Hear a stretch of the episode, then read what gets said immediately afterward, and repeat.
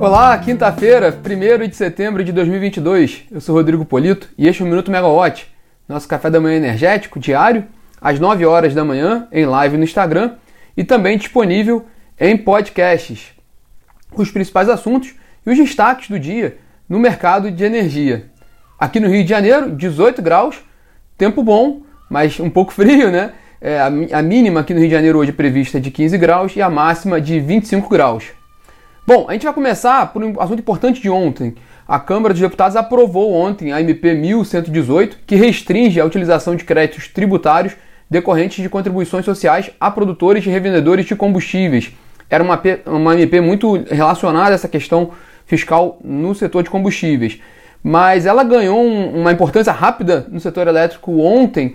Né? Quem acompanhou o Minuto ontem com a Natália Bezutti e também o desenrolar do dia na Câmara dos Deputados viu que o parecer do relator da MP, o deputado Danilo Forte, incluía algumas medidas relacionadas ao setor elétrico, entre elas a previsão para abertura total do mercado de energia para consumidores atendidos em alta tensão, que é muito semelhante à, à, à proposta, né, da, é muito semelhante, é muito semelhante à minuta da portaria proposta pelo Ministério de Minas e Energia que, está, que acabou agora de sair da consulta pública, né?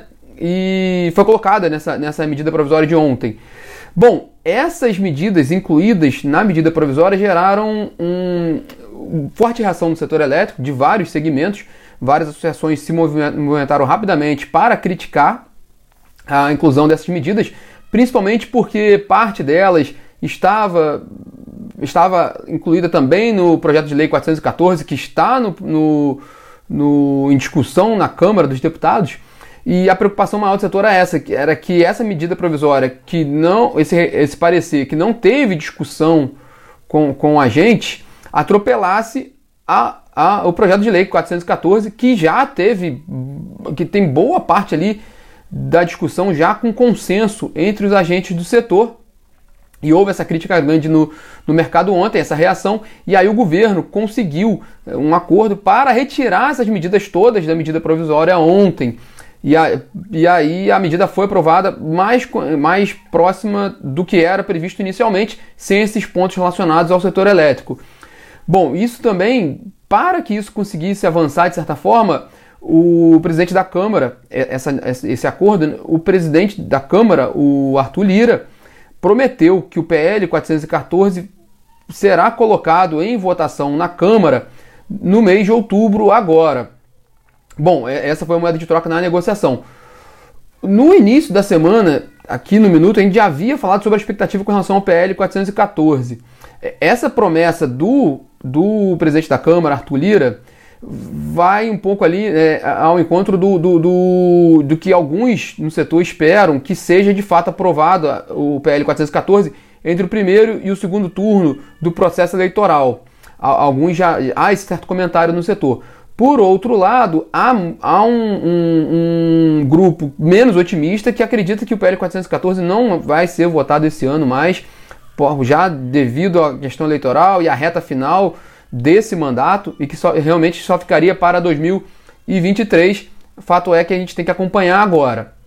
Sobre a abertura de, abertura de mercado propriamente falando, ontem teve o LeFosse Energy Day aí em São Paulo, lá em São Paulo, perdão, é, e a Talita Porto, conselheira da, da Câmara de Comercialização de, de Energia Elétrica, apresentou alguns dados sobre a abertura de mercado. Por exemplo, considerando essa proposta em discussão pelo Ministério de Minas e Energia de abrir o Mercado Livre para todos os consumidores atendidos em alta tensão, inclusive aqueles que, que têm carga inferior a 0,5 megawatts, haveria ali um potencial de migração de 106 mil unidades consumidoras para o Mercado Livre. Mas mesmo sem essa abertura, sem, essa, sem essa discussão, sem essa, essa portaria, no momento atual, hoje, no desenho atual do mercado, existem 69 mil unidades consumidoras que já são aptas a migrar para o Mercado Livre, considerando o cenário que todas, essas, todas elas migrassem, a participação do Mercado Livre no mercado total de energia do país sairia de 35% para 40%. E a, e a Thalita Porto também comentou sobre o PL 414, especificamente, sobre essa discussão. Ela lembrou até de nota técnica feita pela Câmara de Comercialização de Energia Elétrica mostrando que sim, haverá uma, uma, uma sobrecontratação pelo lado das distribuidoras, com maior movimentação de migração para o mercado livre, e aí essa sobrecontratação demandaria um encargo a ser pago por todos os consumidores do país da ordem de 3 a 4 reais por megawatt-hora. É, é, não é um, um, número novo, mas ela trouxe ontem essa discussão novamente. Tanto, tanto a questão da MP 1118, toda essa história que ocorreu ontem, né? E essa aprovação pela Câmara e a promessa do presidente da Câmara, Arthur Lira, de colocar o PL 414 em votação em outubro, e essa, esses números, é, é, é, essa, essa, esse panorama do Mercado Livre apresentado pela Thalita Porto, os dois assuntos estão disponíveis na plataforma, com matérias completas, detalhando tudo isso que eu falei um pouco resumidamente para vocês aqui. Mas vamos para hoje. Hoje grande, o grande destaque do dia, né, o grande ponto de atenção é o PIB, o, o, o, indicador do crescimento econômico do país, que acabou de sair, né, o PIB do segundo trimestre desse ano, pelo IBGE, o IBGE divulgou, foi um crescimento de 1,2% em relação ao primeiro trimestre do ano passado. É, esse crescimento acabou de ser anunciado, ele é um pouco maior do que a expectativa do que havia no mercado, que ficava em torno de 0,9% e 1%. O PIB saiu 1,2%. Com isso, se for comparar com o, trimestre, o mesmo trimestre de 2021, o crescimento foi de 3,2%. E no acumulado dos últimos quatro meses, terminados agora em junho, o PIB cresceu 2,6%. O número bom, o número que já estava sendo esperado, de certa forma, quer dizer, inclusive um pouco, um pouco mais até do que o esperado, como a gente colocou.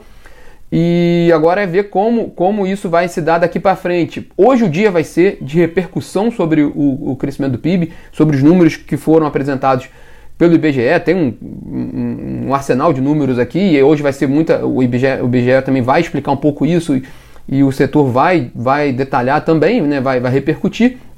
Mas no setor elétrico especificamente, esse crescimento do PIB nesse segundo trimestre de 1,2% isoladamente não tem um efeito muito significativo no curto prazo para o setor elétrico. É, no setor, o mais importante ali que a gente utiliza muito são as projeções do PIB e como elas podem influenciar o planejamento do setor em mais médio e longo prazo. E aí a gente pode lembrar que, por exemplo, o último relatório Focus, divulgado no início, no início da semana pelo Banco Central, juntando projeções dos bancos, prevê um PIB de 2,1% nesse ano, um crescimento de 2,1%, em relação a 2021 e uma inflação oficial na casa de 6,7%. E se a gente olhar um pouquinho mais para frente, o PEN, o Plano Anual de Operação Energética do ONS, é, a gente comentou também essa semana sobre ele aqui, e considerando as projeções de PIB oficiais do governo, a expectativa da carga, um crescimento de carga esse ano, que tem total relação com o PIB, crescimento da carga de 2% esse ano e de 3,4% ao ano entre 2022 e 2026.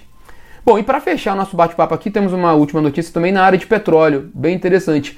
Foi a vitória da portuguesa Galp, a, portu a petroleira portuguesa Galp, no leilão de venda de petróleo da União no contrato de partilha do campo de Sépia, no pré-sal da Bacia de Santos.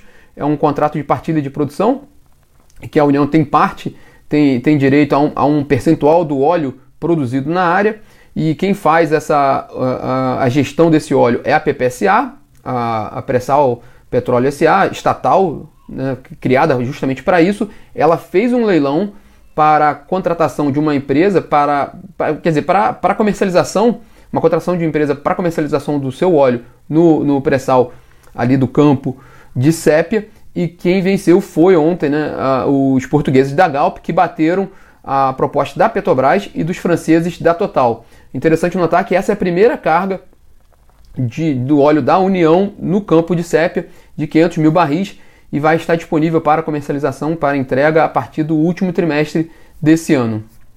Bom, pessoal, esses são os destaques dessa quinta-feira, muito voltado no, na repercussão da aprovação do MP ontem com a proposta do presidente da Câmara, Arthur Lira, de avançar com o PL 414 em outubro, uma ótima notícia para o mercado de energia, e o dado do PIB também, que é um dado muito bom, um crescimento de 1,2% no segundo trimestre em relação ao primeiro trimestre, mostrando uma, uma, uma retomada da economia brasileira, pelo menos nesse ano. A preocupação maior está realmente com o ano de 2023, e a gente vai acompanhando o dia, tanto na plataforma quanto no aplicativo. Fica o convite para vocês acessarem ao longo do dia. Tchau, tchau, pessoal.